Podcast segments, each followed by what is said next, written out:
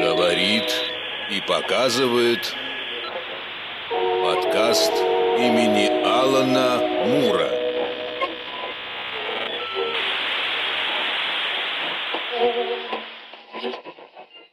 Добрый вечер, интернет! Сейчас 9 часов, и вы слушаете подкаст имени Алана Мура, который выходит на почти всех возможных стриминговых сервисах. У микрофона, как обычно, традиционно, Никита Сенников. А Василий Снегирев. И наш специальный гость прямиком из Нью-Йорка Владимир Кунгурцев, он же Боб Кунг, именно так называется его канал. И сегодня у нас специальный выпуск, интервью. Мы будем общаться про переезд в США, про жизнь в США и задавать вопросы, которые вы писали в чате у нас, писали у нас в паблике. В общем, трещать за жизнь, как она есть, по ту сторону океана и по эту. Причем, друзья, самое интересное, что э, вы не представляете, как долго мы пытались сделать этот выпуск, потому что вот, например, у Владимира сейчас 10 часов утра, а у меня 10 часов вечера, у Никиты 6 часов 6. вечера, и вот мы втроем пытались вот так вот э, сконнектиться, зацепиться. И очень здорово, что все получилось. Владимир, огромное спасибо, что нашел время к нам присоединиться. Рады тебя сегодня видеть у нас в гостях. Вам спасибо, что дали такую возможность. И сразу, раз уж я заикнулся, э, давайте по порядочку начнем с истории знакомства. Вов, самый главный вопрос. А, Боб Кунг — это никнейм для Ютуба или ты правда в паспорте что-нибудь себе поменял, когда переехал? Нет, конечно, я ничего не поменял. Это такой ник, потому что когда я еще работал на своей последней работе, ну, как бы мне все время говорили, что я буду Бобом. Вот. Поэтому как-то это приросло, что я стал Бобом. Хотя Боб э, здесь, в Америке, это сокращенное имя от Роберт. Конечно, я им не буду. Вот так. А, занятно, я подумал, что проще всего в этом плане с переездом было бы Никите у нас, он был бы просто Ник, а вот мне бы, видимо, пришлось попотеть. Я, как всегда, вижу, как где-нибудь мое имя пишут латиницей, то с и краткой на конце, то с двойной «и».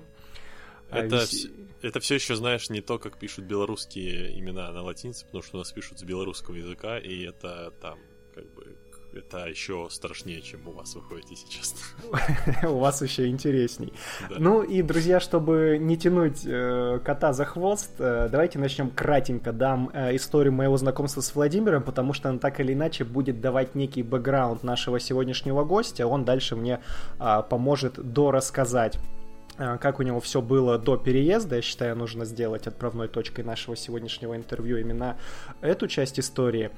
Я с Владимиром познакомился года 4 назад, если ничего не путаю. Вов, может, ты лучше помнишь, если что, поправляй. А, Когда были страшные кризисные времена, настали, и мой магазин комиксов, нужно было что-то с ним делать. И тогда мы с моим бизнес-партнером пообщались и решили, что нужно попытаться объединить всех э, гиков и владельцев гиковского бизнеса в городе эм, в какое-то одно такое сообщество и попытаться сделать один большой магазин, где бы каждый из нас а, представлял свою часть э, товара, свою часть гик-культуры, и мы могли бы вот в такой коллаборации пережить кризис, сделать нечто более масштабное в рамках э, ну, гиковского бизнеса, скажем так, что ли. И как раз Владимир был один из первых, к кому я обратился, потому что у Владимира был на тот момент э, магазин э, сборных моделей, Вов, если я ничего не путаю. Да, сборные модели и настольные игры. Настолки у вас еще были, действительно. Ну и вот тогда, наверное, можно отсюда, отталкиваясь, э, твою историю немножко послушать, э, как, э, почему закрыли магазин, потому что все-таки мы находимся на ну, наш с Никитой подкаст выходит по большей части на русскоязычной территории наших слушателей, скажем так. И все вот эти истории про бизнесы, про гиковщину, это всегда очень интересно.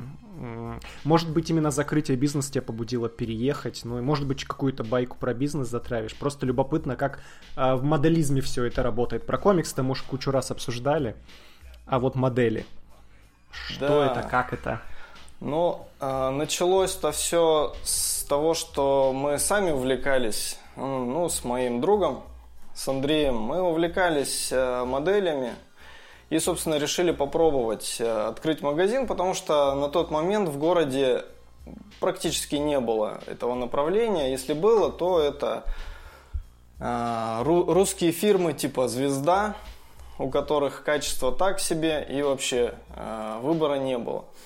Вот. И всем моделистам, так скажем, приходилось заказывать из Москвы или еще откуда-нибудь из других городов, переплачивать за доставку.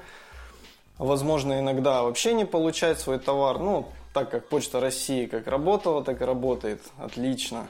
Вот. Ну и, значит, мы решили открыть. Собственно, это требовало минимальных вложений. На тот момент мы потратили на открытие вместе с э, закупкой товара, по-моему, в районе 200 тысяч рублей. Вот. Ну и, собственно, неплохое, неплохое вложение, так. А, извините, мы белорусы народ простой, мы все цены переводим в доллары. Можно на это сориентировать? Потому что я уверен, что часть какая-то не из России. Это на самом деле вот э, такая как бы странно необычная разница культур. Э, Я заметил, что вы все считаете в своей валюте и вам нормально, а белорусы повально все переводят в доллары. И это очень актуально для нас. Ну смотри, значит, э, на тот момент э, доллар стоил, если я не ошибаюсь, а, в районе 45 рублей. То есть по нынешним меркам-то нельзя считать, потому что сейчас эта сумма будет да. крохотная в переводе на доллары, а вот тогда это было, ну, сколько?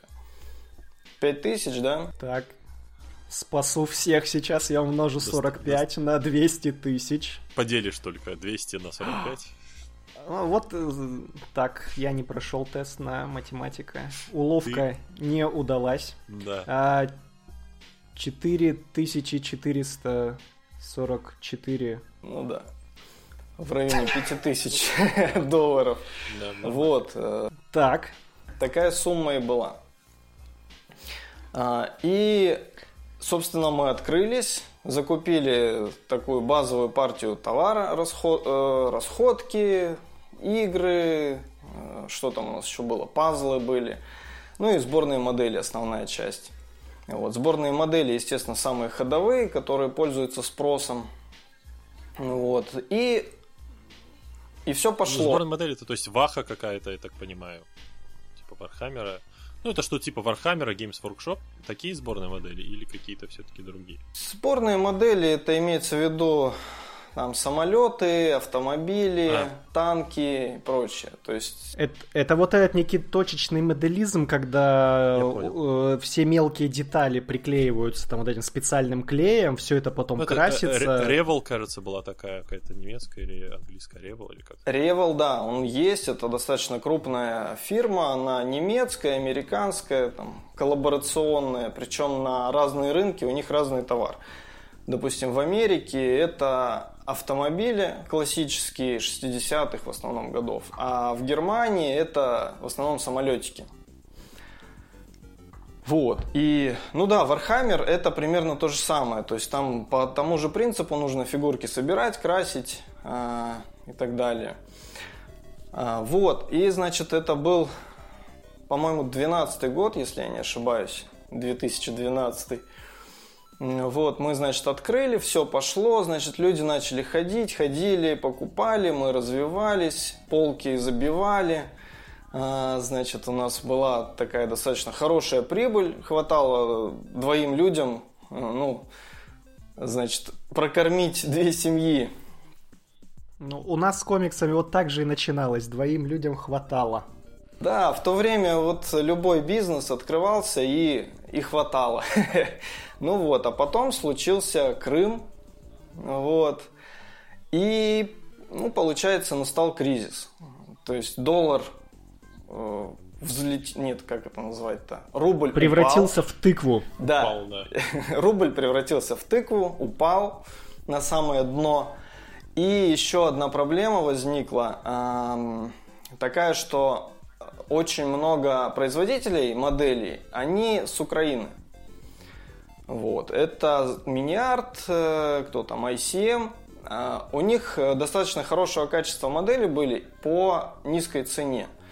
И, естественно, эти фирмы, они, ну, можно сказать, перестали работать с Россией. Кто-то в Крыму был, он начал переезжать, кто-то в Киеве, он, ну, они перестали товар возить, значит, в Россию, либо по каким-то космическим ценам. Ну и, собственно, ценники взлетели, товар, э, товара стало меньше, люди, естественно, тоже более нищими стали. Вот. Ну и все, и постепенно выручка упала, магазин загнулся. Вот. Э, аренда поднялась, кстати. Естественно. Аренда в то время, да, я помню, поднялась очень здорово. Мы тоже в какой-то момент начали, начали постепенно мигрировать по разным местам. Да, вот. Но мы сначала попробовали договориться, переехать куда-то в подвал, в какое-нибудь там помещение с тараканами, но посмотрели, сколько будет стоить сам переезд, и ну, что-то, в общем, решили не рисковать, потому что это, опять же, затраты на рекламу нужны будут, в связи с тем, что люди же не будут знать, куда это все переехало. Вот. Ну и все. Одно... Ну, чаще всего, да, так, так отваливалась часть да. аудитории. Очень долго потом почему-то приходили на старый адрес, хотя я помню, везде писали, во всех пабликах, везде. Мы переехали с жирными буквами, все шли на старый адрес упрямо. Да, да. Ну и первое время мы, естественно, торговали онлайн через, э, через ВКонтакт, через старые какие-то связи, там, по обзвонам и так далее. Но так как люди тоже обнищали, они как бы на свое хобби так подзабили. Вот, собственно, так ну, все и закончилось. Понятно. Так, и в этот момент ты задумался о переезде в USA. На самом деле о переезде я задумывался очень давно, но а, есть как бы определенное количество стран с иммиграцией, э, в которые когда-либо или сейчас возможно переехать по какой-либо там программе иммиграции, так скажем. Вот. Но в USA э, я на самом деле вообще не задумывался переезжать. Это вот последнее было. Да даже вообще не было. Я думал, что нереально это. Вот, я сначала задумывался... А, да-да-да, я, я, я тебя, извини, пожалуйста, перебью буквально на секунду, потому что важный момент, э, не успел, наверное, хотя, в принципе, из контекста было понятно, что Вова тоже, он из э, города Барнаул, Алтайский край, и вот обычно, когда разговариваешь с барнаульцами, которые собираются мигрировать или куда-то мигрировали, обычно на выбор-то на ум что приходит? Там Питер, Москва, какие-то базовые основные два варианта. Ну, там максимум вот, вот в Минск я, например, с семьей рассматриваю. Ну, там можно куда-нибудь попытаться типа чуть от России отъехать, а какой-нибудь Калининград. А тут вот человек такой сразу, не Москва, не Питер, Штаты. Ну, на самом деле, Питер это пройденный этап. Я там был, я прожил там полгода.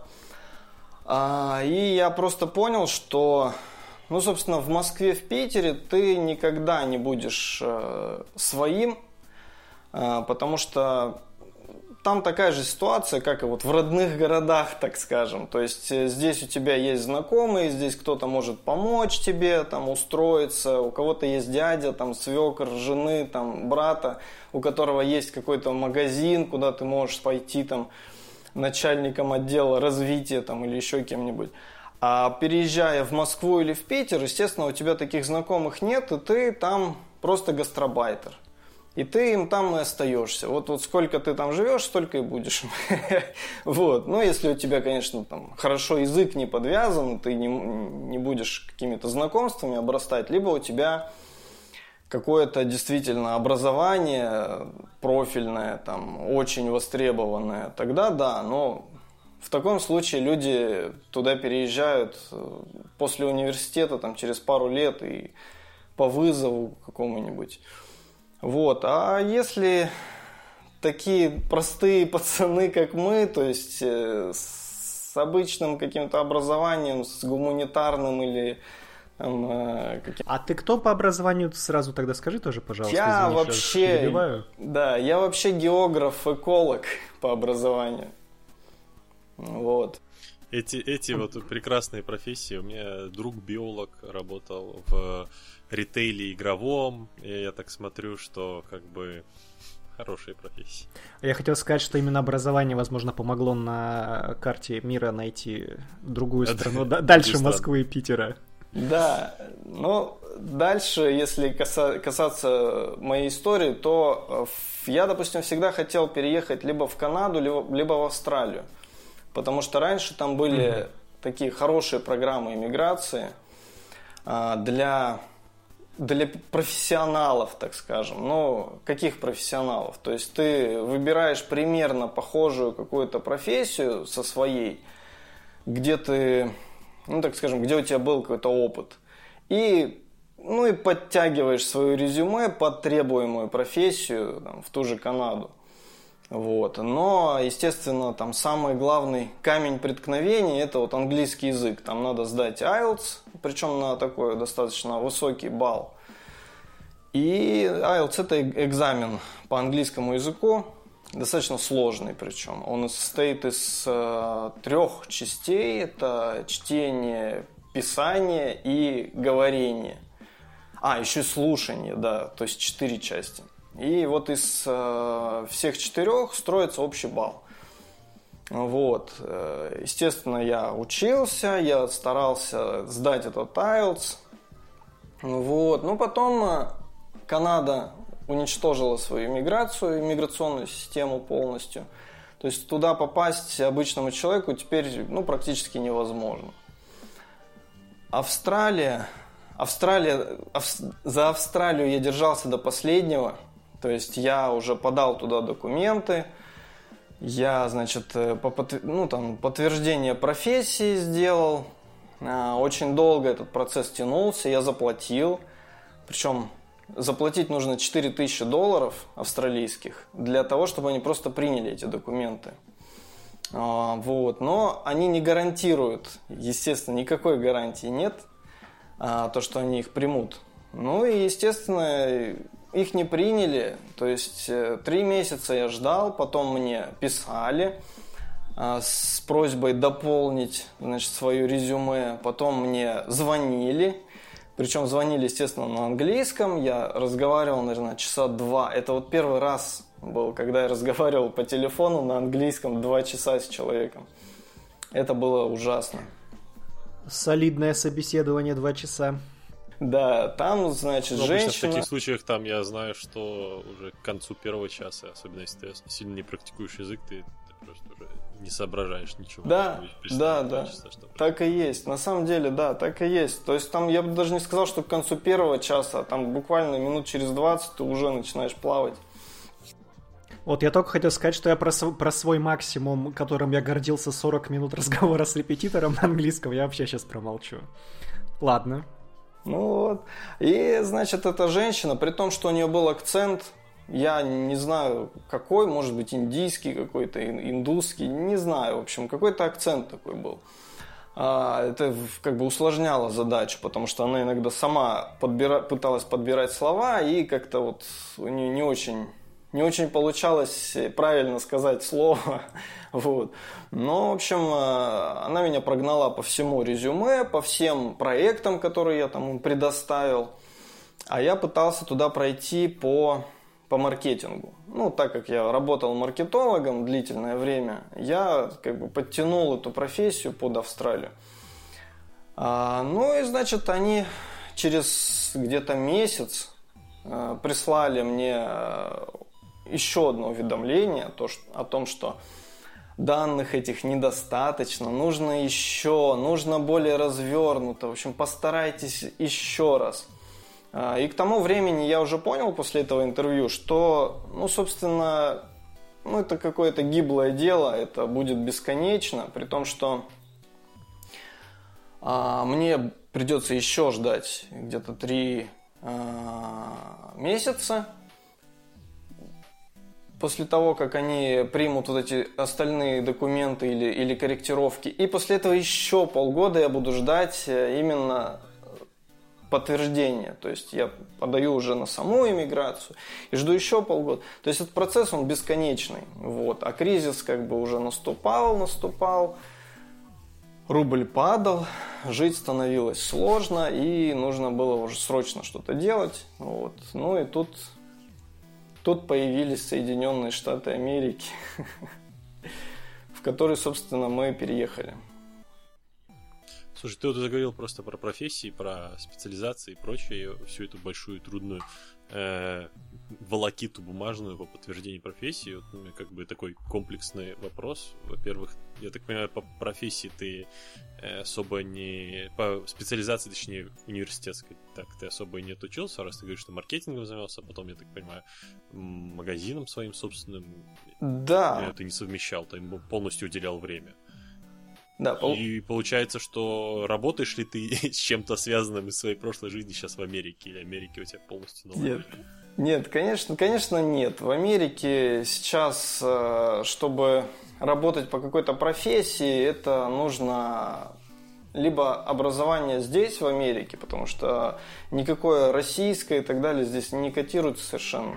Оно не то, что даже не котируется, ты можешь быть э, суперпрофессионалом, но тебе нужно будет все равно подтвердить свой профессионализм и получить именно вот лицензию для работы здесь. А, ну, поэтому, конечно, ни о каком маркетинге, географии, экологии тут речи пока что не идет. Ну, ну и опять все упирается в язык, когда доходит до подтверждения. Я недавно смотрел как раз фильм от Netflix The Half of It, половина от этого или что-то типа. Там как раз-таки главная героиня, она э, второе поколение азиатских мигрантов, папа у нее, первое поколение. То есть он, он приехал из Китая, он там какой-то великий инженер э, поездов был, и вот там одна из сюжетных веток была построена на том, что он никак не может устроиться на работу, потому что не может выучить язык, он просто работает э, как ну, стрелочником, который переводит стрелки на железной дороге, хотя в Китае был выдающимся там главным инженером, который проектировал поезда. Вот я так понимаю, это так и есть. На самом деле, тоже отчасти неправда насчет языка. Здесь э, ты можешь прожить всю жизнь, как, собственно, многие здесь и живут, на, на такой локации, как Брайтон-Бич. Да, вот. Да. А, они не знают английского вообще всю жизнь. Они эмигрировали, возможно, там в 90-х годах, может, раньше, в 80-х, 70-х. Они всю жизнь там живут на Брайтоне.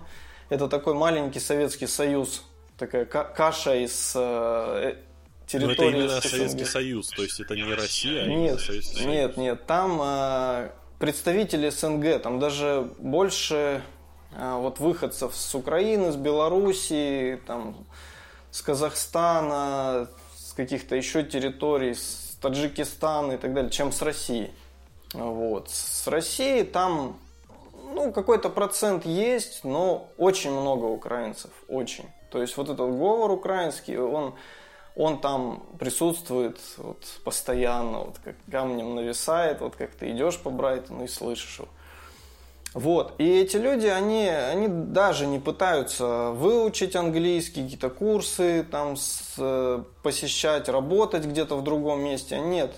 У них э, словарный запас заканчивается тем, чтобы там получилось у них проехать куда-то до метро, прийти какие-то там, может быть, документы попросить и все. Все, больше, больше им ничего не интересно. Все магазины вокруг немножко, русские, все, все. Да, немножко тогда отвлекаясь э, от темы работы, просто раз подняли Брайтон, у меня был как раз среди вопросов, ну вот он по правде, по правде вот такое вот мифическое место, застрявшее во времени, как его показывают в фильмах, как вот такое, как просто сборище карикатур, или все-таки он более приземленный? Что, что это за, за чудное место вообще Брайтон? Можешь как-то описать? То есть ты описал, что это как мини-Советский Союз, но как- как-то все-таки это он карикатурный, мультяшный такой, как ему показывают, или он более приземленный? Ну, как, э, попытаюсь объяснить, конечно. Здесь э, само место это пляж. То есть это, э, оно находится рядом с пляжем, который именно и называется Брайтон Бич. Э, и вокруг, так скажем, очень много социального жилья построено. А, раньше на этом месте жили в основном черные. Вот, это было такое своеобразное гетто. потом, когда начали переселяться вот украинцы, одесситы в основном, они как бы так подмяли это место под себя, и вот, вот черные немного сместились э, на Кони Айленд. Это тоже место, вот тоже пляж, только немного, так скажем, севернее, чем Брайтон. Они до сих пор там живут, это тоже такое, но я бы не сказал, что это прям гетто, оно ну, поприличнее, да, вот, вот оно примерно с Брайтоном на одном месте, на одном уровне. Вот. А что касается самой локации, это значит э, социальное жилье, это высокие дома, ну вот типа вот как наших девяток, что такое, только из кирпича. А, вот. Там вынесено метро на поверхность, то есть на, металлическ... на металлическом э, мосту не знаю, как это назвать, в общем, а, металлические пути на поверхности, над ну, землей. Да, над дорогой. А у тебя как раз в одном из видео у тебя на канале, вы, по-моему, с семьей, когда ты, ты рассказываешь про еду, вот вы прогуливаетесь как раз, по-моему, под... Я думаю, многие прекрасно представляют эту локацию, потому что ты с нее начинаешь в GTA 4. Я только... Да-да-да, я подготовился, ждал момент куда-то вставить, да-да-да. Вот, да, и это, собственно, вот так и есть. То есть э, там грохот, там э, очень плохо жить, очень шумно и мало места. Там все как бы такое плотником застроено. А, плюс это метро проходит по всему Брайтону. И, а, ну и вот эти вот высотки, социальное жилье, муравейники, то есть это всегда плохо, это всегда гетто. А, собственно, квартиры там стоят э, дешево, если их арендовать. Ну, покупать я не знаю, я даже не смотрел. Но вот когда мы собирались арендовать жилье, мы, естественно, рассматривали там. А, там можно снять э, такое недорогое жилье, но жить там не очень хочется, потому что само жилье тоже старое, спроектировано как попало. И касаемо... Вов, а... Ага. Угу. А извини, что перебиваю. А ты можешь вот сейчас сразу раз про, э, про цены на жилье заговорили, можешь сразу вот э, дать некий минимум, сколько стоит плохое жилье. Что вот да, за столько ты можешь снять себе вот прям совсем клоповник, клоповник с клопами в прямом смысле и соседом дядей э, Биллом, который будет, значит, заходить Биллом? у тебя стр- да, стрелять да. сигареты. Да, с а, дядей а, Васей и... на, на, на, набрать, нормально. Набрать, хорошо, с дядей Васей. И, соответственно, вот э, цену минимальную нормального жилья, не luxury там, не супер вилла, но при этом там, где тебе будет комфортно, спокойно, и дядя Вася не прорвется к тебе за сишками. Да, в общем, а, вопрос такой тяжелый, но примерно... Ну, в, дол- в долларах для Никиты сразу. Сейчас Никите большое. понравится ответ. В, в рубли переводить вообще не стоит. А, если брать минималку, это какая-то комната вот на подселении, да, с дядей Васей, с дядей Ахмедом, там, с дядей, там, я не знаю, Нурбеком. А, это будет длинный коридор, типа вот как э, эти коммуналки, да, всякие гостинки, вот длинный коридор, комната, общий какой-то санузел, общая кухня. Там у тебя эта комната может стоить, ну, порядка от 300 до 500 долларов в месяц. А, там, естественно, вот огромные вот такие тараканы будут бегать. Там у тебя из холодильника будет еда пропадать, там в туалет не прорваться и так далее. А, вот. Но эти цены реальны. То есть я знаю, что даже за 300 долларов где-то на Брайтоне можно снять такое жилье. И другая сторона, ну то есть нормальное жилье, это вот э, ну, мы, допустим, с ним. Нет, надо нач- начать, опять же, с Брайтона. А, нормальное жилье на Брайтоне, то есть это будет отдельная квартира, один бедрум, это один бедрум, это одна спальня, то есть, значит, двухкомнатная, потому что там, э, ну, так называемый living room, жилая комната, она не считается никогда. Вот это, кстати, я тебе хотел попозже, да, спросить, это интересный момент, который я узнал только из твоих видео, что, оказывается, ты снимаешь по факту однушку, а гостиная не считается, спальня не считается, да, и она... Ты получаешь двушку, но по документам она как однушка, потому что вот эта вот комната не, не, не считается при а, продаже или при аренде. Это классно. Именно так, вот. И, а, ну, как бы меньше нельзя снять. Однушки не существует, вот существует одна, односпаленная квартира. И такую квартиру можно снять ну, где-то за полторы тысячи на Брайтоне. То есть в социальном жилье тебе не дают никакой договор э, аренды. То есть ты не можешь на себя оформить там ничего, потому что у тебя нет договора аренды, тебе, естественно, выпнуть могут в любой момент оттуда. Это будет стоить вот где-то полторы тысячи. Ну, надо как бы понимать, что почему этот договор не дают, потому что в социальном жилье нельзя сдавать. То есть э, там тебе дают квартиру, если ты резидент Соединенных Штатов, если у тебя э, нищенская зарплата ниже прожиточного минимума, и тебе полагается социальное жилье. И, естественно, вот на, наши братья-выходцы из СНГ, они этим пользуются, конечно. Они, ну, я не хочу плохо о людях говорить, что они там скрывают налоги, не скрывают. Возможно, они работают там кассиром, получают 3000 в месяц, и им полагается вот это жилье. Они его получают, а, но так как у них, допустим, есть э, там бывший муж, с которыми они приехали, бывшая жена и так далее, они разводятся и получают две квартиры. Вот. Ну, по факту, конечно, они не разводятся, но в одной квартире они живут, вторую сдают. Вот. Многоходовочки, так. Такая многоходовочка. Это очень часто такое используется здесь. Э, такая схема. Ну и, значит, э, вот в этом социальном жилье где-то за полторы ты можешь снять без документов. А что касается хороших квартир, э, вот мы, допустим, снимаем двух э, бедрум, двухспаленную квартиру. Она находится не на Брайтоне, она находится на, на, на локации Бад-Бич называется. Это тоже, тоже рядом с морем, с океаном, с набережной. Но тут такие двухэтажные домики на, там, на две семьи, скажем. Там. На первом этаже одна семья, на втором вторая. Вот. Здесь есть бэк-ярд, то есть задний двор, где можно там летом сидеть, шашлычки жарить.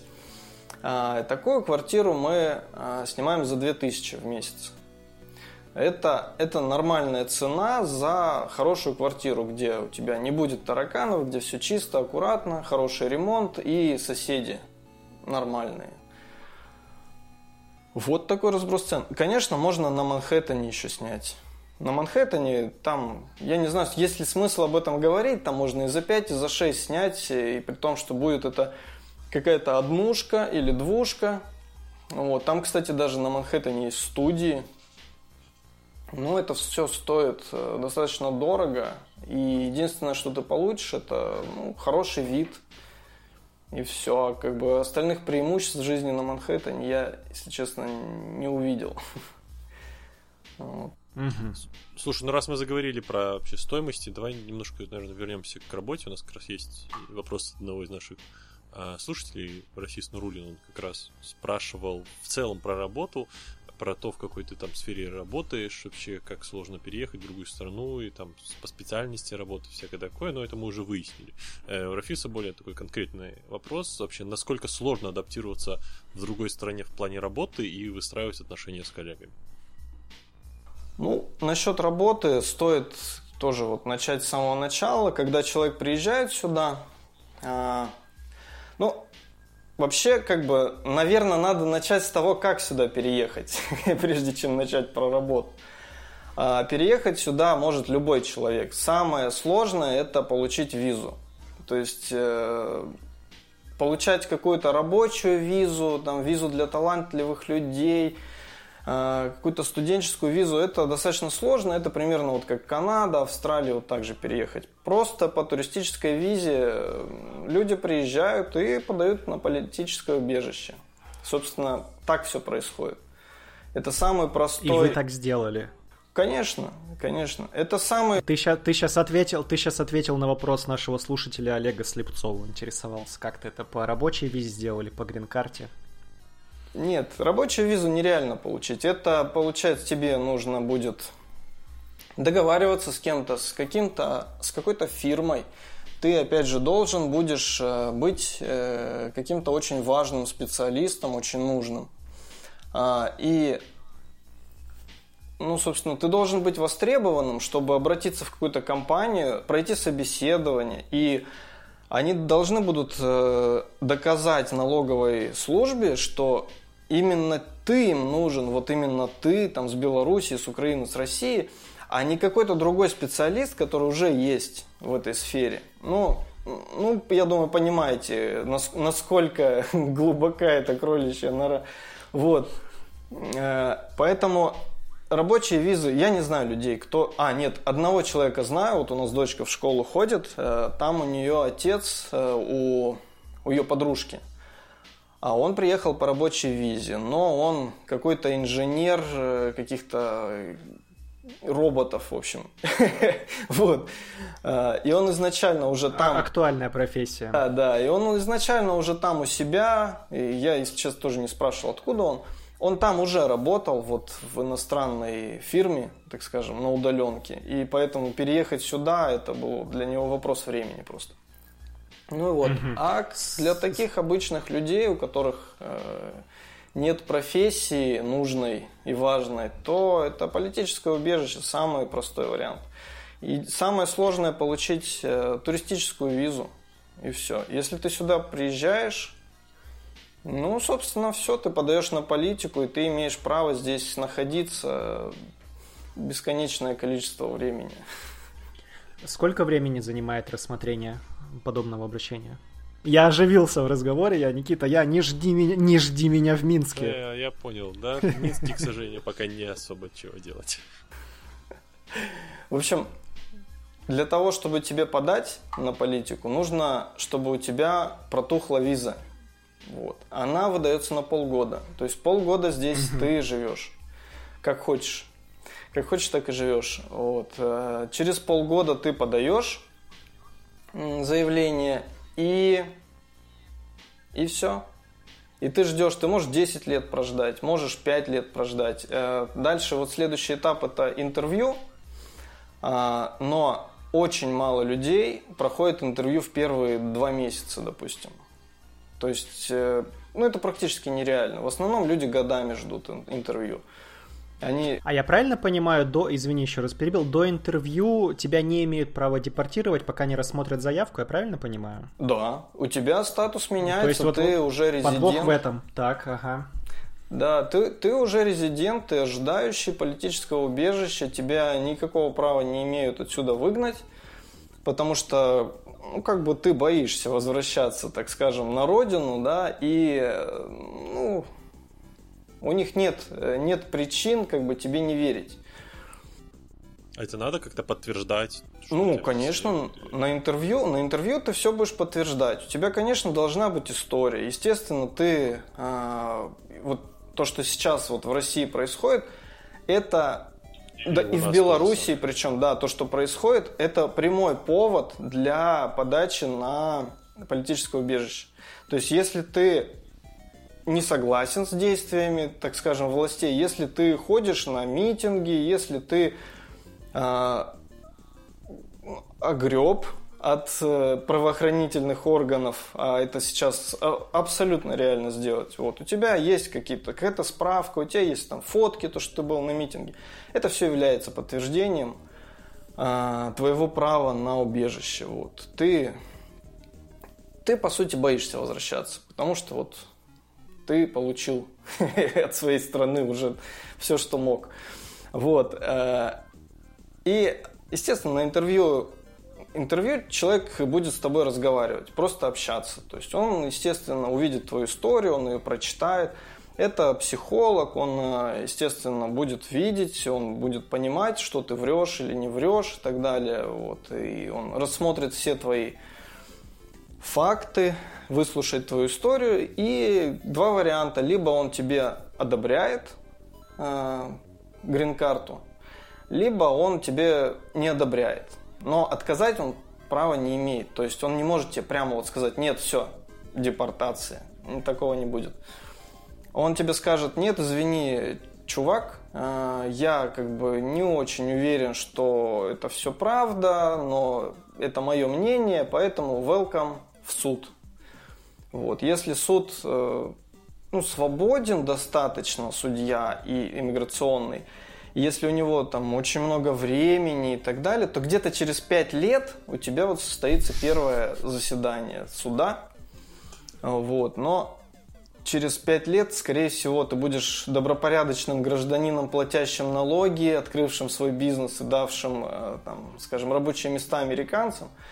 Поэтому повода тебя депортировать уже просто не будет. Даже если там твое дело какое-то такое, ну, не очень как бы судья будет рассматривать все факторы. Он будет рассматривать, что ты здесь делал 5 лет. Ну вот. И ну, я не знаю ни одного случая, когда человек по своей воле отсюда уехал. Ой, наоборот, не по своей воле отсюда уехал. То есть, чтобы его прям депортировали, все, до свидания. Нет. Уезжают либо ну, потому что надоело, либо устали ждать, либо ну, по какой-то другой причине, может быть, в другую страну захотели. Там заработали достаточно денег и переехали там, в Таиланд, например. Наконец, наконец-то в Австралию рассмотрели заявление. Да, да, да, что-то такое. Либо выиграли грин-карту в этой в лотерее. Вот. Вот как-то так. Вов, а такой сразу вопрос очень интересный. Ты упомянул, что мне, мне до интервью было интересно, когда я твой канал смотрел. Кстати, мы про канал говорим, Владимир его скромно не рекламирует. Мы ссылки все прикрепим потом к видеоверсии, в описании будет. Везде. Переходите, подписывайтесь. Мне очень... А, я каждый раз какой-нибудь новый видос смотрю, и мне все время обидно, что мало подписоты. Канал относительно свежий. Вот всех призываю подписываться, смотреть, лайкать и рассказывать друзьям. А, Вов, про дочь ты сказал, что она ходит в школу, и мне вот, собственно, было интересно, а как это происходит? Как, как быстро получилось ребенка отправить получать образование, и что за класс? Ты сказал, что там есть русская девочка, соответственно, так понимаю, классы собирают э, по национальности, или они смешаны именно мигрантов? Вот, вот это еще интересно. Расскажи, пожалуйста, свети этот момент. Если это обычная школа американская, то есть если это не какая-то русскоязычная на Брайтоне, где вот конкретно русские учатся и русские учителя, то там не имеет значения, откуда у тебя ребенок. Он может быть хоть на китайском говорить, хоть на русском, на английском, на любом языке, в общем. А, главное, чтобы попасть в школу, ты должен быть резидентом. А резидент это что такое? Это у тебя есть договор аренды жилья на год, и все. Больше ничего не надо. Вот.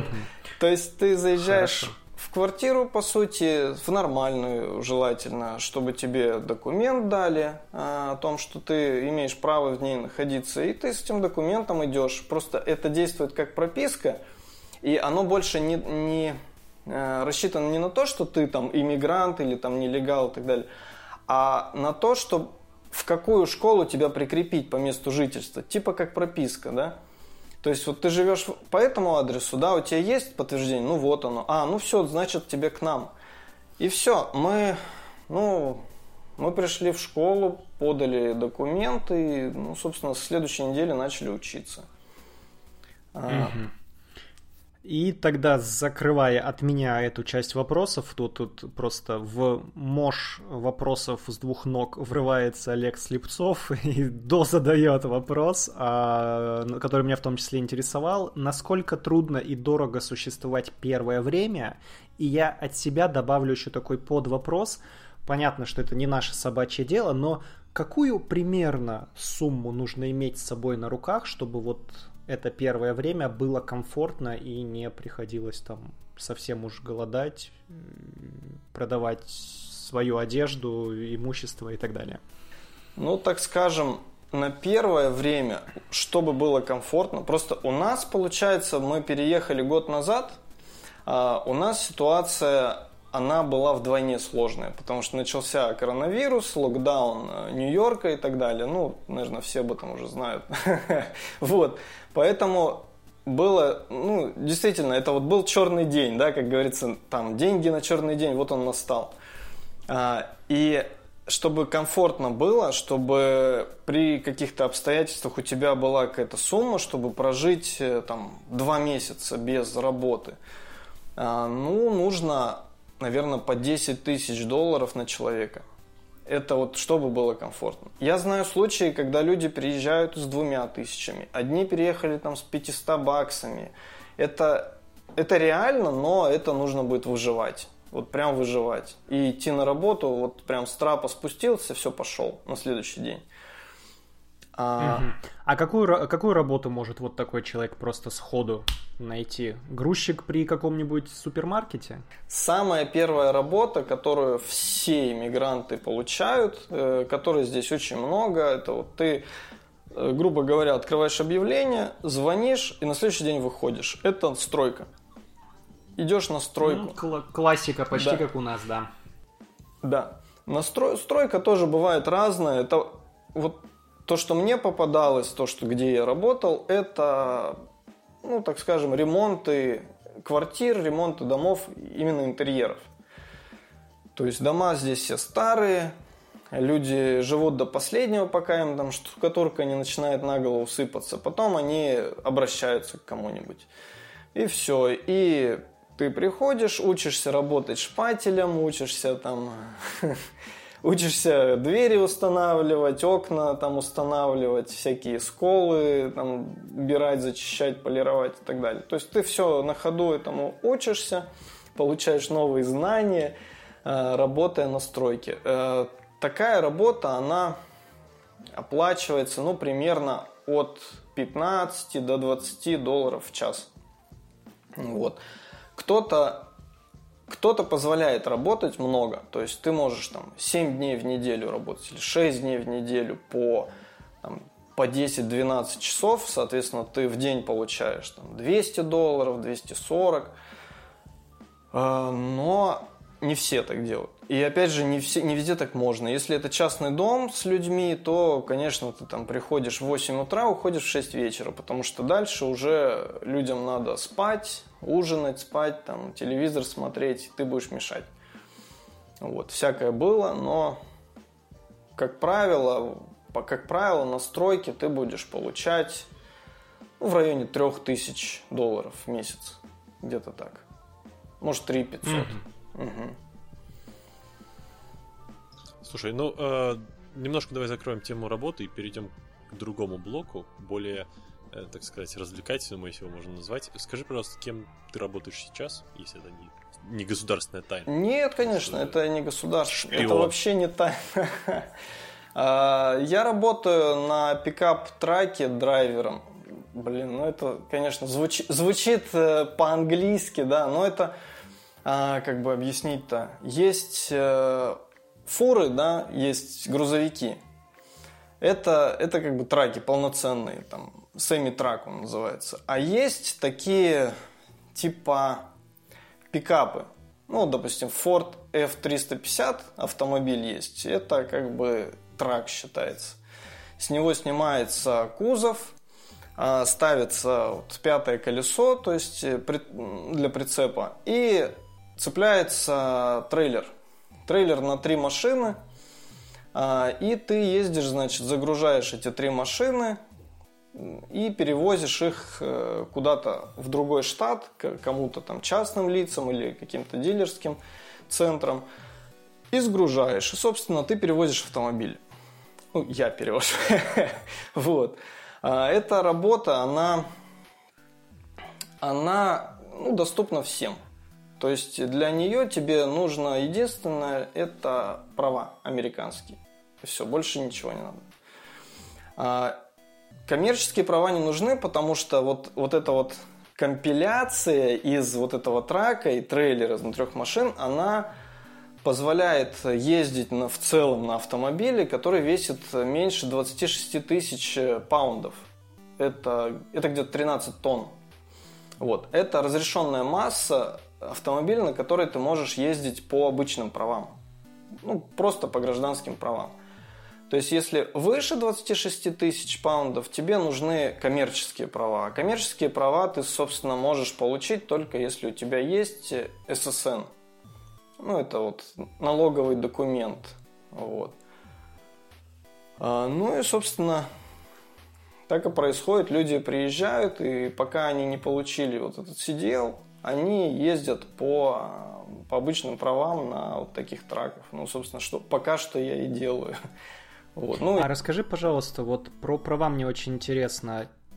Ты там где-то до сдавал или у тебя с собой были международные? Международные права здесь э, не работают. Ты можешь месяц ездить ага. по обычным, по своим, э, там, российским. По российским. Да, по российским, белорусским, украинским, любым.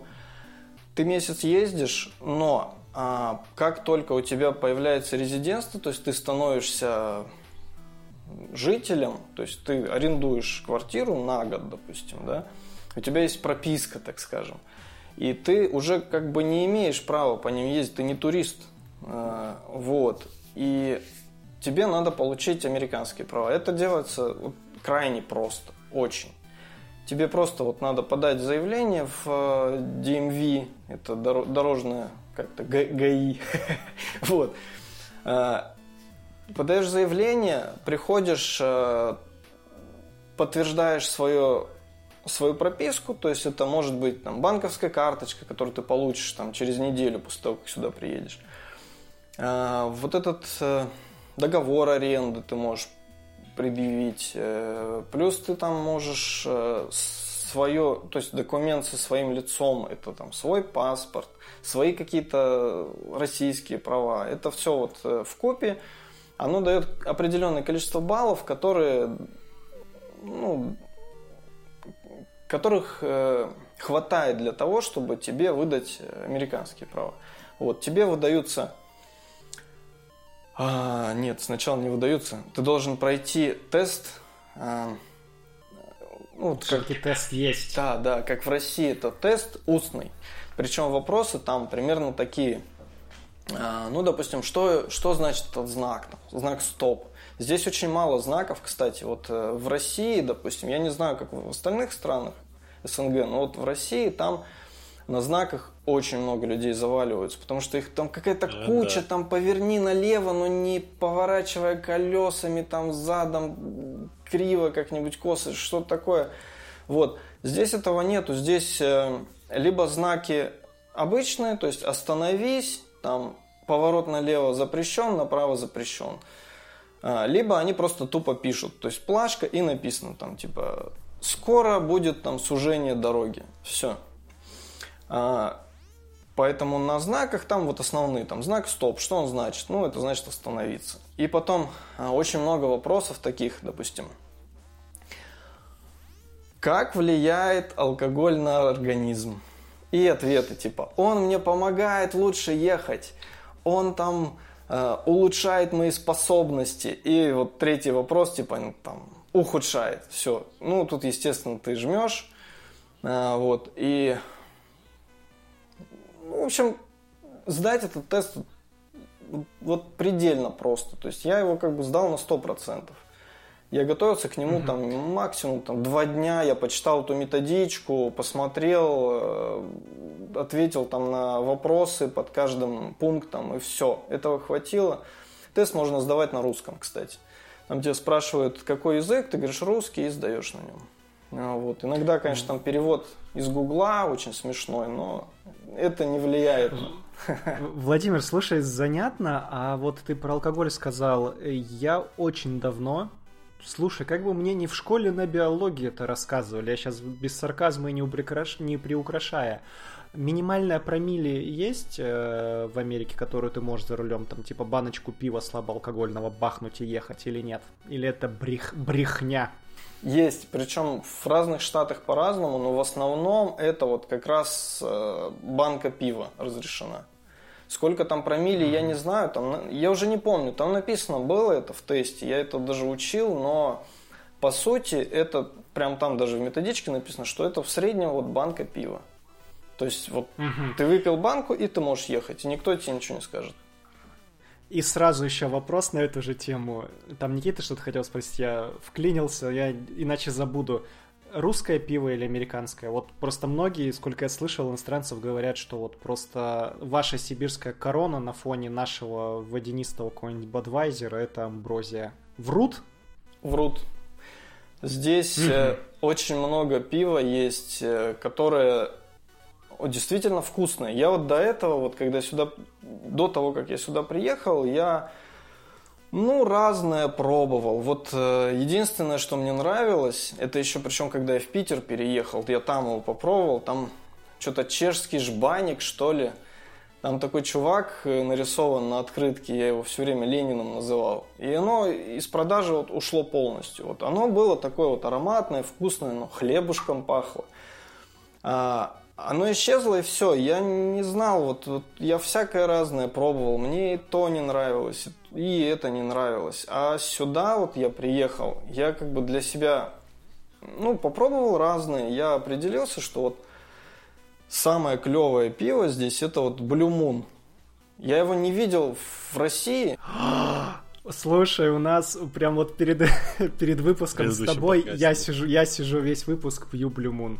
А, ну, ты в теме, да. И, а, вот, и оно, оно вот мне вот прям вот понравилось. То есть оно мягкое, такое ароматное, так скажем, нету вот этой водянистости. Вот, вот мне оно понравилось. То есть я его стараюсь всегда, если беру, то его беру. Вот. Еще, еще мне вот это мексиканское понравилось, корона, которая. Ну, я корона, России... которую в форсаже активно, я помню, все последние годы рекламировали.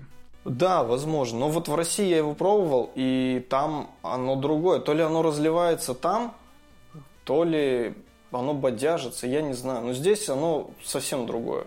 Тоже достаточно... Мне всегда казалось, что корона, которая, по крайней мере, в Беларуси попал, она водянистая. Вообще до Значит, оно где-то бодяжится там у вас. Потому что здесь оно из Мексики. Вот. И возможно, вполне возможно, что другой техпроцесс производства его. Угу. Вов, слушай, а мода на крафт, которая пришла к нам на русскоязычное пространство несколько лет назад, и, собственно, сейчас крафтовая, у нас уже все, я не знаю, у нас уже макароны, наверное, скоро крафтовые будут во всех магазинах.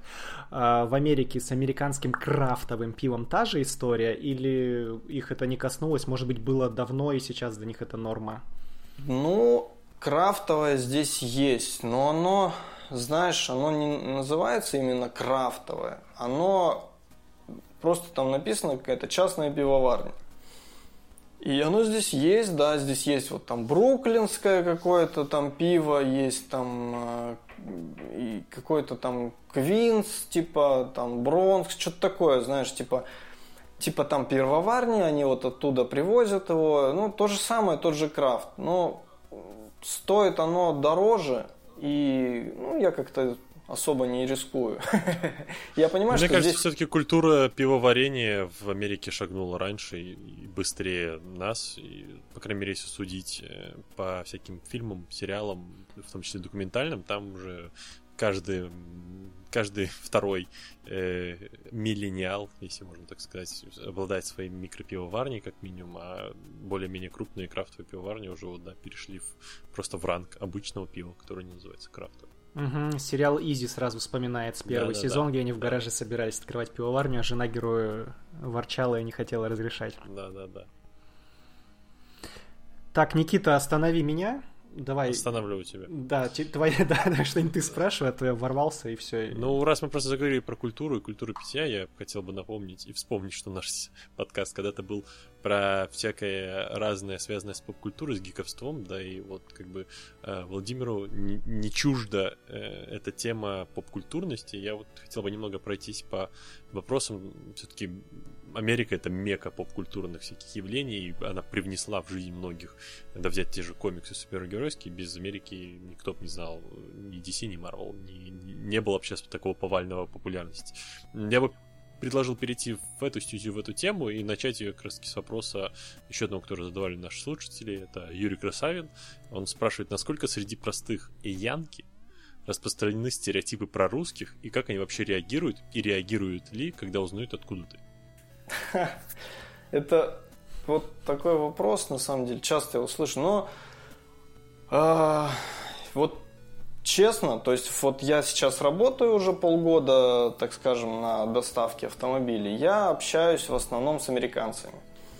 То есть русские, они ну, не, не заказывают автомобили, а ну, это все происходит вот, вот через американцев. И, естественно, это происходит в разных штатах.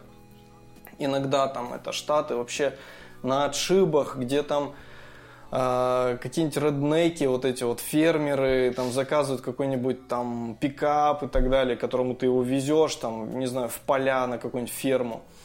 А, и вот, вот отвечая на твой вопрос, никак вообще. Им все равно откуда ты. Из России, из, там, из Белоруссии, из Украины, из Таджикистана. Совершенно все равно. Вот, потому что Америка это страна иммигрантов. Здесь все откуда-то приехали. А, и если ты нормальный человек, то есть если ты вежливо общаешься, если у тебя ну так скажем, нету каких-то вот предрассудков к ним, к этим людям, и ты со всеми, со всеми одинаково обычно общаешься, то и с тобой будут хорошо общаться. И они вот поначалу, наверное, только спрашивали, то есть вот, о, типа, нифига себе, откуда у тебя такой акцент, ты откуда? Вот. Сейчас, э, ну, как бы, нем, не, я немного как подкачал свой язык, и люди, они ну, в основном не, не реагируют. То есть, может быть, есть какой-то акцент, ну, у всех есть акцент. Вот, им, им не важно совершенно. Вот русский ты, не русский. Здесь, э, в Нью-Йорке тем более, здесь э, таких вот чисто американцев вообще нет. То есть мы живем в районе, здесь э, преобладают китайцы. А, допустим, ну в Бруклине мы, ой, в этом, в Брайтоне мы редко бываем. Ну вот э, в Манхэттене там тур, туризм, там туристы отовсюду, там ты вообще не, местных не встретишь. А, где-то на, на севере, ну там скажем Бронкс, там Квинкс, там вот черные, они тоже отовсюду приехали, и как бы им, им тоже вот все равно какой-то там откуда ты. А, есть, кстати, даже черные. Я вот несколько раз уже встречал. Вот ты подходишь к человеку, и он начинает говорить вот с русским акцентом, прям вот «р» выговаривает. И я стою, я не понимаю, вроде чувак, вот он, ну, какой-то африканец, наверное, да. Я не понимаю вообще, как, как так происходит. Я и как бы спросить-то его что-то. Русский ты? Ты русский? Как-то это тупо будет. Вот, и я потом узнал, что, оказывается, в Африке есть какая-то страна, врать не буду, я ничего, я не помню название, вот, э, есть страна, где официальный язык, вот, э, именно вот какой-то из, из славянских, э, славянских корней язык, в общем. А, вот. И они на нем общаются, естественно, они сюда эмигрируют, и у них акцент, он очень похож на русский. Ну вот как, допустим, у поляков. У них, у них тоже вот он такой вот русский, но ты их спрашиваешь, ты по-русски говоришь, они говорят, нет. Вот. Я помню так за границей как-то группу туристов перепутал с нашими, так что-то мне нужно было у них спросить. И говорю, ребята, они такие на меня смотрят, говорят, что-что? Шепрашем, пани? Да, да, да, да. Да, поэтому предрассудков здесь нет насчет русских вообще никаких. Если ты нормально себя ведешь, и к тебе нормальное отношение будет. Окей, ну говоря тогда про стереотипы, мне вот тоже интересно было, я не знаю, как у тебя до переезда в Америку, по крайней мере, я могу говорить за себя, да и рискну сказать за Василия, у нас об Америке представление составлено благодаря фильмам, сериалам, это какой-то набор стереотипов, клише и прочего, и вот э, были ли какие-то стереотипы, которые не оправдались, ну, вот из того, что ты смотрел по, опять же, телеку э, в кинотеатрах, и какие-то стереотипы, которые ты вот увидел и удивился, что, типа, блин, ну это реальность, оказывается, а не киношная выдумка. Вот что-то вот можешь такое рассказать? Ну, да, есть вот парочка таких стереотипов, вот, э, которые не оправдались. Это вот э, то, что вот мы слышим с детства, слышали, там всякие задорные и так далее, что там американцы ну, тупые и так далее. Это вообще бред полный. Во-первых, э, ну, они такие же люди, как и мы, и у них с образованием все намного тяжелее. Вот, допустим, сейчас вот дочка учится во втором классе, там некоторые предметы просто вот даже, даже на русском, то есть во втором классе школы мы такого не учили. То есть они изначально уже начинают учить строение Земли, образование Земли, то есть как Э, формировалась там планета, как устроена Солнечная система, как там из, из чего там почвы состоят. Ну, то есть второй класс. И, как бы я, я даже вот смотрю это, я помню, что в универе, да, мы это учили. но не во втором классе школы. И когда ты с людьми общаешься, то есть ты понимаешь, что они, ну, они не глупые совершенно, они нормальные, образованные люди. Есть, есть, конечно, здесь и, там, и тупые, и идиоты, но это их сознательный выбор. Вот. Э, вот всякие реднеки там в этих, на фермах своих, понятно, им, им ничего не интересно, ничего не надо. Они зарабатывают там свои хорошие очень деньги там с, со своей фермы, и ну, им просто ничего не интересно. Они вот, вот в своем... Ну как, ну они же знают, как растить там коровок, э, всякие культуры и прочее. Ну, в своей... В сельских... В своей сфере, да, вот в сельском хозяйстве они, конечно, прекрасно, вот, прекрасно всем владеют. Ну, ты как бы едешь, ты видишь, ферма стоит, видишь э, вот эти вот типичные, как вот в фильмах показывают, ангары, там какие-то зернохранилища, дом там вот этот там двух-трехэтажный, поле такое возделываемое, кукурузы, вот, техника стоит, причем техника новая, ты сразу понимаешь, что вот ферма здесь и ферма там в России, это вообще, это абсолютно небо и земля, то есть здесь люди там десятки тысяч заколачивают, там за сезон – я думаю, что они там сотни зарабатывают с вот этой кукурузы, с коров, там, с куриц. Естественно, они знают прекрасно, как это все делается. Вот. Возможно, даже, я так предполагаю, что зимой они там не живут. Вот сейчас я езжу, вот сейчас зима, и очень много вот таких ферм стоит ночью без света вообще. Вот, то есть все, все там занесено снегом, все там стоит запечатанное. Возможно, у них там где-то в Майами есть там дом, и все, они туда переезжают на зиму и живут спокойно. А летом они приезжают, отрабатывают свою ферму, отрабатывают там осенью этот урожай, продают и все. Все. Так, ну и от фермеров я предлагаю перейти к сладкому. У нас дело в том, что время подкаста потихонечку э, поджимает нас. К сладкому мы э, подберем сейчас в несколько этапов. А, про сладкое, Вов, говорю про твой последний видеоролик, там, где ты побывал. А, и, но подбираться плавненько. Итак, а, Вов, смотри, такой вопрос. У меня живет подруга, она вышла замуж за американца, и они живут в Фениксе. И она мне рассказывала, что у них совершенно нормальная практика. Они, например, на выходных могут собраться с компанией друзей, и то ли им по знакомству отдают ключи, они живут на этой вилле выходные, то ли они как-то ее арендуют, но, например, они берут и пересекаются там с Ким Кардашьян, она мне рассказывала. Вот у тебя какие-то подобные знакомства. Может, ты на улице просто плечом раз и задел э, Майкла Пенью, например. Вот что-то такое. Было, может быть? В, Алина лучше. В Алина, да. В Манхэттене он всегда обитает, мне кажется, судя по его фильмам. Ну, на самом деле, вот тоже такой вопрос. Э, здесь, э, ну, я думаю, что вы видели прекрасно вот фотографии люб, любой там знаменитости, когда она без грима. вот, то есть там, я не знаю, Леонардо Ди Каприо, который идет там за хлебом в магазин, это, это вообще неузнаваемый человек совершенно. И его только вот папарацци могут э, узнать. Вот. Поэтому первое время вот было, да, там, до короны, когда много народу было, а, мы с женой, значит, ходили, и были такие приколы, о, типа, смотри, это же этот, это типа там Брэд Питт, о, смотри, это там, я не знаю, Мэтью МакКонахи сидит. Вот. Но это, естественно, это были не они, это, ну, возможно, были какие-то знаменитости, да, которых мы там видели, но их узнать ну, практически нереально. Они, во-первых, сами не хотят, чтобы их узнавали. А, вот. Ну и, во-вторых, в жизни они все равно выглядят совершенно по-другому. А, поэтому вот... Ну да, на, на эту тему есть отличный паблик «Опухшее лицо Бен Аффлека каждый день». Э, там прекрас, прекрасно Сейчас показано, оно как... уже исхудавшее, он выглядит просто как, блин, как смерть после расставания. Да, Такой да, да. Мой, люби, мой любимый персонаж в этом паблике это Дикий, Тоби Магуайр по прозвищу Дикий, который вечно заросший, у него круглый год одна футболка, одни шорты. Икона стиля просто. Так что если Вова про, про такие э, метаморфозы звезд без грима согласен, да, наверное, я бы не сразу узнал тех, кого мы сегодня упомянули. Вов, ну я тогда отталкиваясь от этого, последний вопрос перед тем, как мы перейдем к сладкому.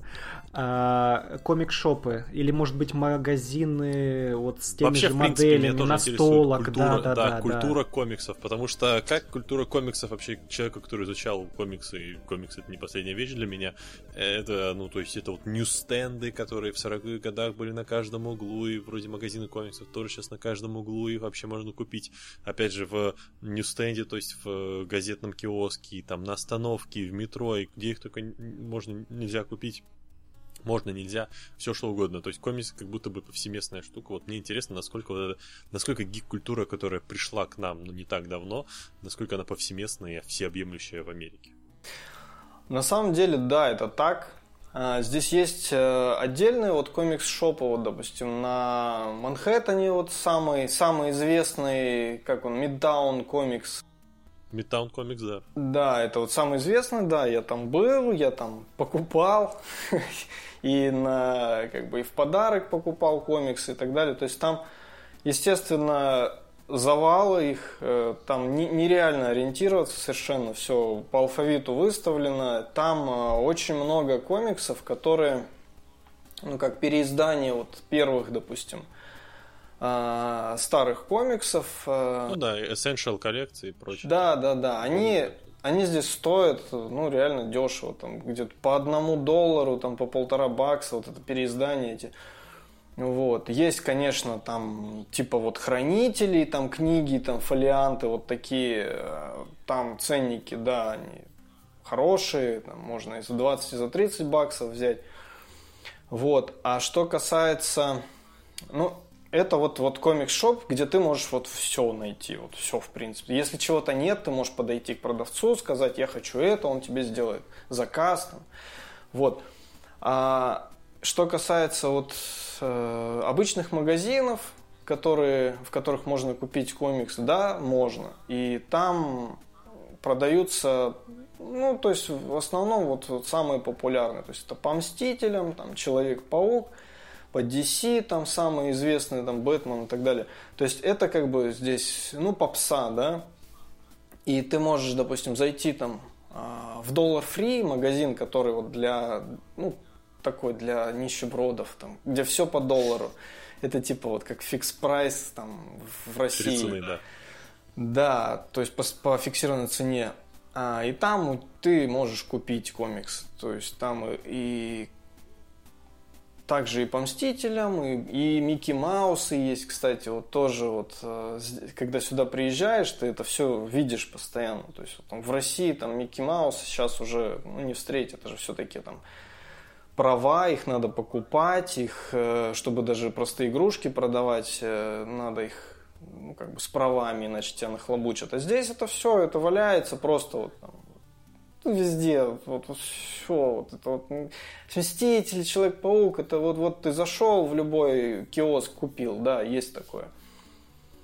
А, еще я вот... так понимаю, и с э, фигурками то же самое. Ну, например, с каким-нибудь там в Теско, я знаю, зайти или куда-нибудь, как там Коска, правильно, как магазин называется. То есть именно фигурки по комиксам это более повсеместно в, в игрушечных магазинах, чем, например, у нас. Да, в игрушечных магазинах есть, но здесь тоже надо понимать, что то, что продается в игрушечных магазинах, оно примерно такого же качества, вот, что и там в детском мире в России, я не знаю, он есть там в Беларуси или нет, э, но вот детский да, мир... Да, есть, да.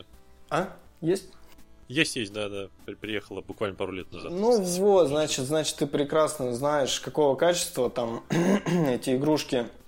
Они сделаны так, ну, так обычно. Это, это вот именно игрушки, это не фигурки.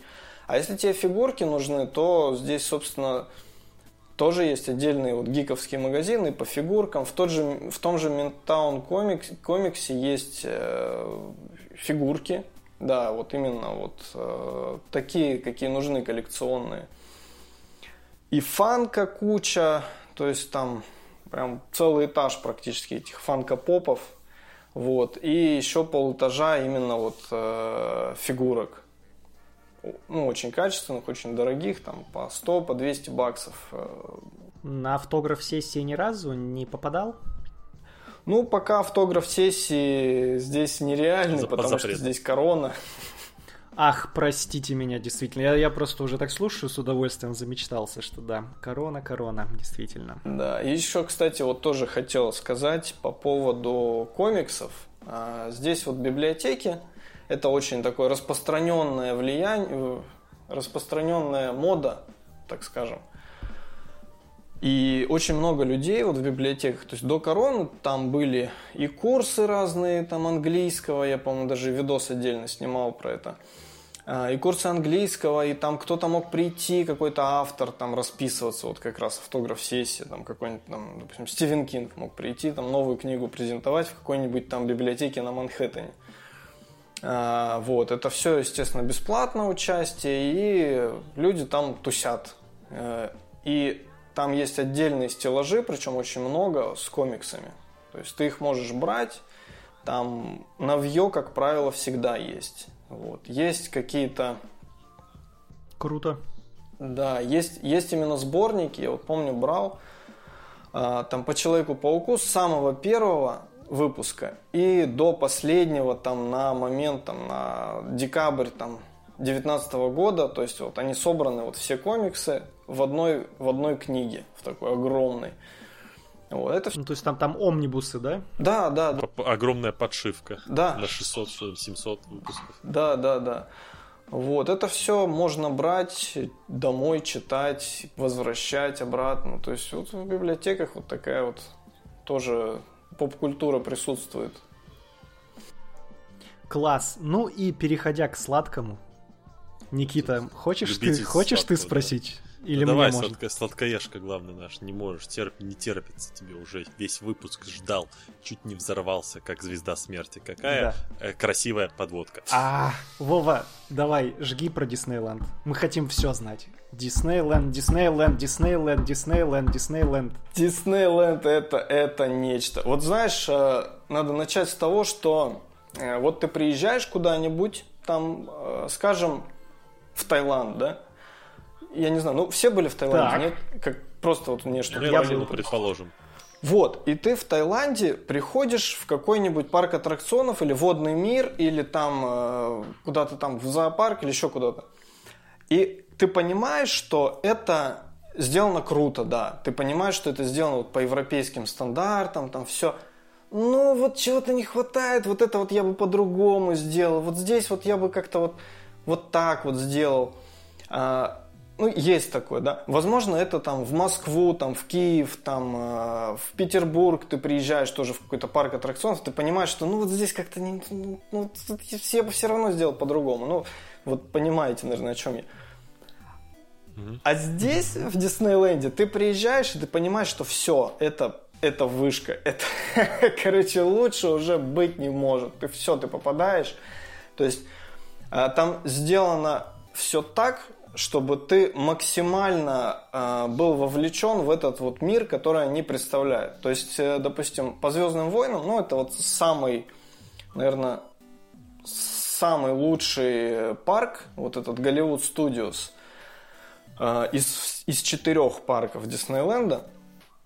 Э, там э, по Звездным войнам максимальное количество вот этих вот э, локаций представлено. То есть по классической трилогии, по вот этой вот э, первым трем, так скажем, эпизодам и по новой трилогии. Вот. Три отдельных парка и три отдельных аттракциона. И ты, когда попадаешь, то есть как там устроено? Э, ты попадаешь на локацию, то есть ты уже попал там на Татуин. Вот, все, ты там, ты как бы у тебя никаких э, нет сомнений, что это какая-то бутафория и так далее. Ты на Татуине, все, ты в кино. Естественно, вокруг ходят, э, ну, понятно, туристы, они, возможно, в костюмах и так далее. Туристы, ладно, мы их не берем. Но те, э, вот обслуживающий персонал, они, они все вот, вот как надо. Вот в костюмах, в оригинальных, короче, вот. А, ты, значит, э, присутствуешь в этом, и ты идешь намеренно, допустим, на аттракцион, потому что, как бы, эпофеоз, там самая вышка вот э, какой-то локации, это аттракцион. Все остальное это магазинчики, какие-то кафешки и так далее. Это вот как прелюдия такая. Ты проходишь, да, ты офигеваешь от этого, все как классно, все висит, все, все лежит, все двигается. Вот. Но сам аттракцион, он сделан, ну, то есть, вот максимально, э, максимально круто. То есть все, вот ты, ты попадаешь, допустим, ты идешь на Сокол, на аттракцион этот Smugglers Run называется, типа побег этого контрабандиста, да? Бандиста, да. Вот, ты подходишь, у тебя стоит Сокол, вот, ты понимаешь, что ты сейчас в него попадешь, да, ты вот стоишь возле него, ты его фотоешь, все, ты потом подходишь, проходишь э, с очередью, причем вот очередь не просто так, вон, коридоры, да, а оно как по нарастающей идет. Вот ты идешь, допустим, смотришь, ну, поначалу просто локации, потом какая-то оружейная стоит, потом, хоп, там актеры разыгрывают какую-то сцену, там, типа этот, э, ну, там, R2-D2 и C3PO что-то там о чем-то разговаривают, там, э, и это уже как бы вовлечение в сюжет, который сейчас будет. Э, вот. Потом э, актер, допустим, забыл, как его зовут, ну, в видосе, по-моему, было, вот он тебе тоже речь толкает приветственную, что вот там типа привет, сейчас мы вот тут полетим, ну вот. И потом ты просто заходишь, а, как бы в сокол. То есть там интерьеры все, все воссоздано, все там, этот стол, э, коридоры, все как надо, ты, значит, по нему проходишь и попадаешь в кабину. Вот. Ты, допустим, один из четырех человек, который вот в кабине. Э, два... Ты хотел спросить, пуск, пуск, пускают порционно, да?